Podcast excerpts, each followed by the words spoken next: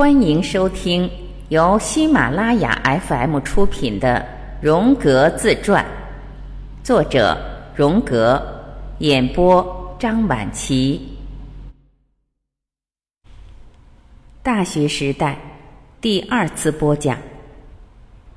回首过往，我现在可以看出，我童年时的发展，在多么大的程度上已预示了我未来的事件。并为父亲在宗教信仰上的崩溃，及为有关这个世界的破坏性的新发现的这种种情形扫清了道路。我因此而适应了这种情形。而今我了然，父亲的这种改观不是一朝一夕而成的，这是个漫长的进程。尽管我们人类拥有我们自己的个人生活。然而，从其他的角度来看，我们在很大程度上却是岁月以世纪做单位来计算的一种集体精神的代表者、奉献者和敦促者。也许我们终生都觉得，我们向来是凭本能行事的，并且可能永远不会发现，在大多数情形下，我们不过是世界戏剧舞台上的小配角而已。虽然我们并不知道，但是的的确确存在着种种因素，它们使我们的生活不由自已，而这些因素越是不为我们所觉察，其影响的程度也就越大。因此，我们的生命至少有一部分是生活了好几个世纪的，而这个部分只让我自己利用。我给它起的名字就叫第二人格。它并非个人的玩物，这种情形可以由西方的宗教所证实。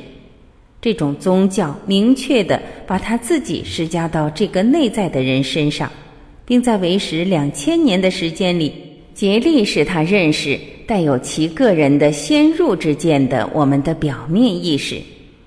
无需外出寻找真理，就潜藏在这个内在的人的身上。在一八九二年至一八九四年间，我与父亲进行了相当热烈的探讨。他曾在哥廷根学习过东方语言，并就阿拉伯版的《所罗门之歌》写了自己的学位论文。随着最后一次考试的落幕，给他带来荣耀的日子也宣告终结了。此后，他便舍弃了自己在语言上的才华。在莱茵河瀑布旁的劳芬镇上当起了乡村牧师，他落进了感伤的理想主义里，落进了对他大学时期黄金时代的回忆之中。他一直使用当大学时的长柄烟斗抽烟，他还常常抱怨自己的婚姻失败。他做了大量的好事，数不胜数，但是他自己的脾气却不好，往往惹人生气。父母都想过高尚而虔诚的生活，但俩人之间总是吵架。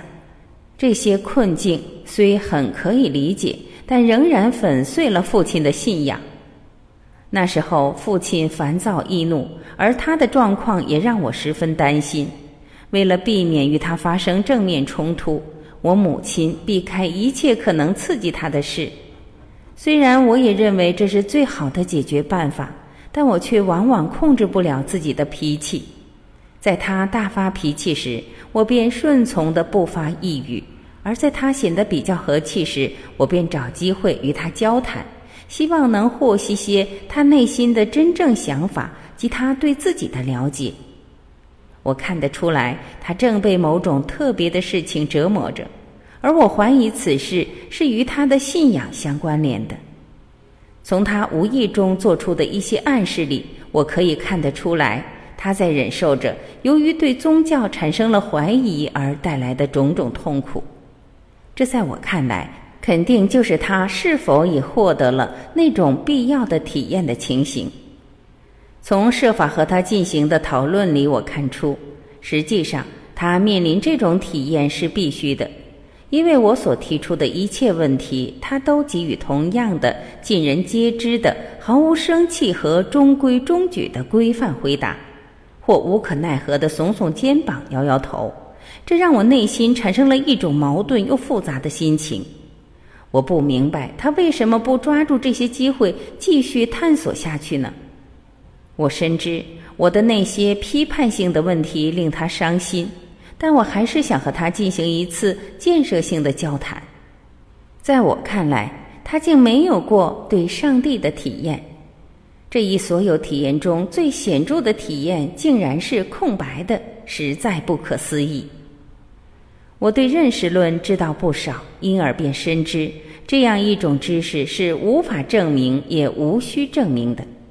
而且我同样清楚，这也跟夕阳西下之美或黑夜的恐怖一样，虽不用证明，却确信无疑。我甚至用十分愚笨的方式，设法向他传达这些再明显不过的真理。希望帮助他承受避无可避的落到了他身上的这一灾难，他不得不和某个人争吵，因此他便与家人和他自己争执起来。他何以不和上帝争长短呢？他是一切造物的阴沉的创造者，也是造成这一苦难的根源。上帝一定会以答案的方式而让他做一下那种奇妙的、无限深刻的梦。尽管我没有请求他，上帝却让我做过这种梦，并让这种梦来决定我的命运。我并不了解原因何在，他只是这样就是了。对呀，他甚至让我瞥了一眼他自己的本性，这是一个重大机密，我是不敢也无法向我父亲揭示的。要是他能理解有关上帝的直接体验，我本可能向他揭示。但在我与他的交谈过程中，我却从来没有谈到这么深入，甚至从不走进到会遇到这个问题的范围，因为我一向是以一种非心理学和理智的方式来处理它，并尽一切可能来避开会引起感情冲动的那些地方。这种方法每一次都像对着斗牛的一块红布，招致无法理解的种种恼人的条件反射。我没法解释，一种看似合情合理的争辩，怎么会引起感情上的抵制行为？这些讨论不但毫无结果，反而触怒了父亲和我。最后，我们放弃了这些讨论，各自背负起自己所特有的自卑感来。神学使父亲和我互相疏远，虽然我并不觉得孤独，我却感受到遭受了一次重大的失败。我模模糊糊的感觉到，他无法逃避的屈从于他的命运了。他孤独无依，没有一个朋友可以与之交谈，甚至我知道，在我们的熟人中，无法找到一个我可以加以信任而对他能有所帮助的人。某一次，他的祈祷被我听到，他拼命斗争着要保有自己的信仰，我心里震动起来。但同时又气愤至极，因为我发现他不可救药的陷入了教会及其神学思想里而不能自拔，他们堵塞了他本可直接接近上帝的所有通路，然后又毫不留情地抛弃了他。而今我终于明白我较早的那次体验的最深刻的含义了。上帝本人已拒绝为神学及建立在神学之上的教会负任何责任。另一方面，上帝又宽恕了这种神学，就像他宽恕过许多别的什么一样。设想人应为这种种发展负责，这在我看来十分荒唐。说到底，人到底为何物？他们就和小狗一样，生下来既聋又瞎，并像其他的造物那样。只拥有最模糊的一点光，这点光绝不足以照明他们在其中摸索前进的那一片黑暗。我同样确信的是，我所认识的神学家们没有一个人曾亲眼见到过那照亮了这片黑暗的光明，因为如果他们确实看到了，他们就不可能去教一种神学的宗教了，而这种宗教在我看来是意义甚微的。因为他与我自己的上帝体验背道而驰，他甚至要人们不抱什么希望的相信他，这就是我父亲以前极力维护的东西，但结果他却碰了壁，他甚至无法保护自己不受精神病医生的那种可笑的物质主义的侵犯。这也像神学一样，是某种人们必须加以相信的东西。我比以往更加确信的是，这二者均缺少了认识论方面的批判及体验精神。我父亲显然受到这种印象的左右，即精神病医生已在人脑中发现了某种东西，这种东西证明了在精神本应该所在的地方，有的却只是物质，而精神的东西却什么也没有。所以有这种想法，是因为他预感到，要是我去学医，我应以上天的名义起誓，绝不要成为一个唯物主义者。这种警告对我来说，就是我什么都不应该相信，因为我了解唯物主义者相信的是他们的定义，如同神学者相信自己的定义一般。我还借此了解到。我那可悲的父亲简直就是跳出油锅又入火坑了。我深知他一生所极力赞颂的信仰恶毒地玩弄了他。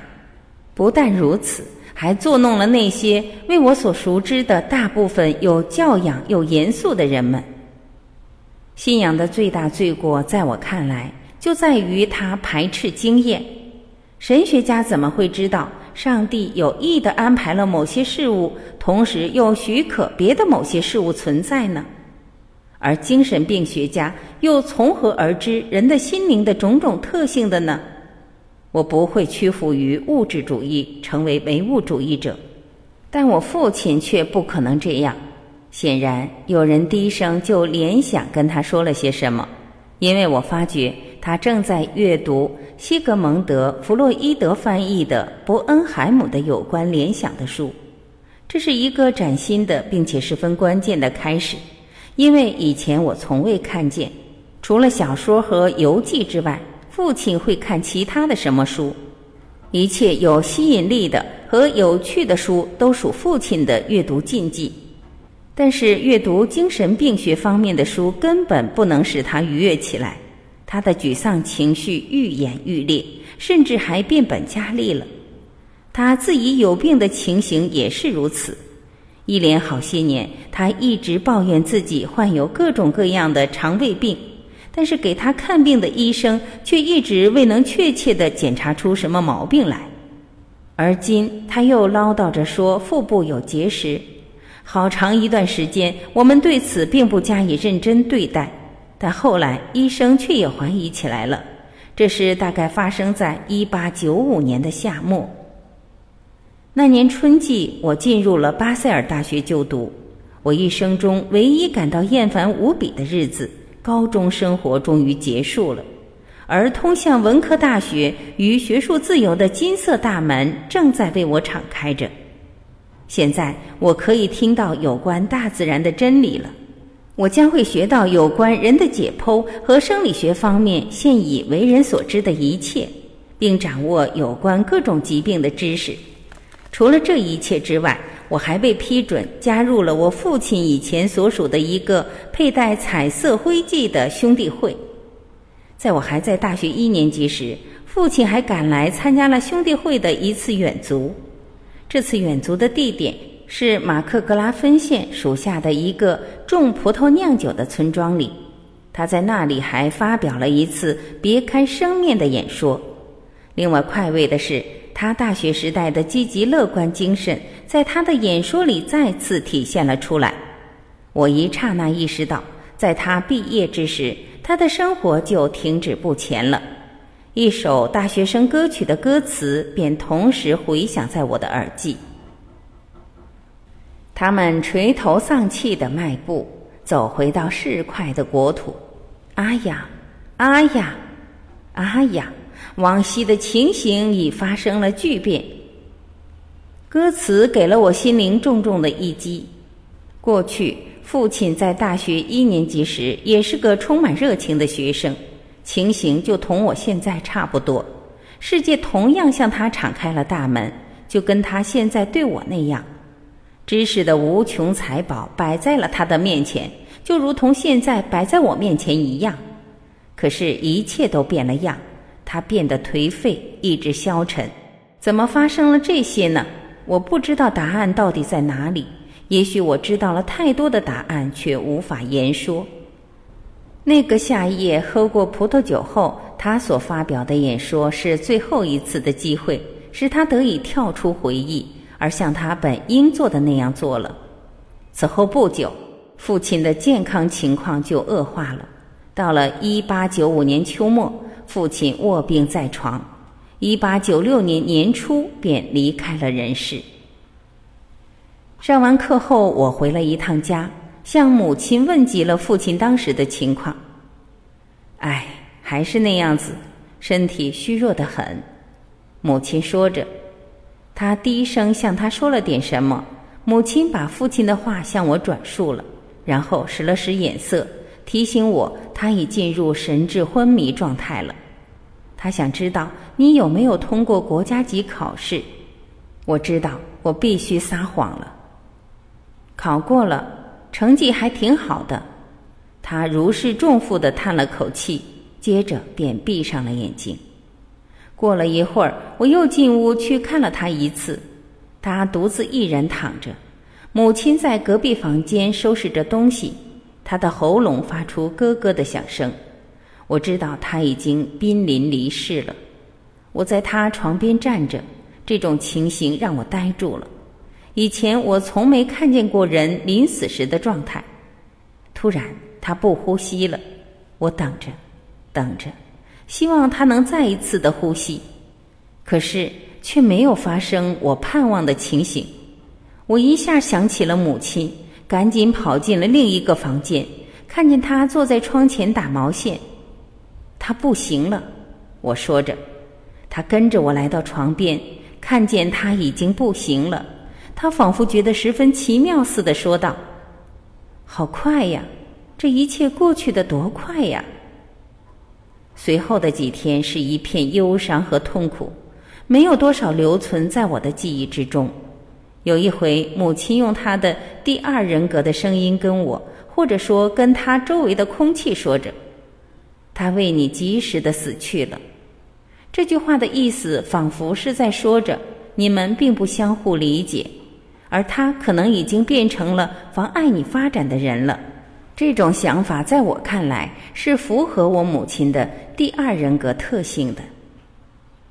为你这个字眼太吓人了，给了我可怕而沉重的一击。我感到往昔岁月的一小部分就这样的一去不回了。但同时，男子汉和重获新生的感觉开始在我身上苏醒了。我父亲离世了，我便自然地搬进了他的房间，并占据了家庭中原本属于他的地位。例如，我每星期把家用开支的钱亲手交到我母亲手上，原因是他不会理财。在他去世六个星期之后，我梦见了父亲，他突然之间站在我面前，说他就要度假回来了，他的身体状况已经好了，现在就要回家了。我觉得我搬进了他的房间，他可能会讨厌我的。可是，一点儿也不是这样。虽然这样，我仍觉得惭愧不已，仿佛是我想让他死掉似的。几天之后，我又做了这样的一个梦：我父亲恢复了健康，并且回家了。于是我便再次责备自己，因为我认为他已经死掉了。以后，我便不断的自问道。我父亲在梦中回家，而且他的样子又显得那样逼真，这究竟意味着什么呢？这是一次让我终生不忘的体验，而这便迫使我开始思考起人死后的生活来。随着父亲的离世，关于我是否继续读大学的问题被提了出来。我母亲的亲戚们觉得我最好是去商行里谋个小职员来做。这能最快的挣钱养家。我母亲最年幼的弟弟还提议资助他一下，因为他的钱财几乎不足以养活我们仨。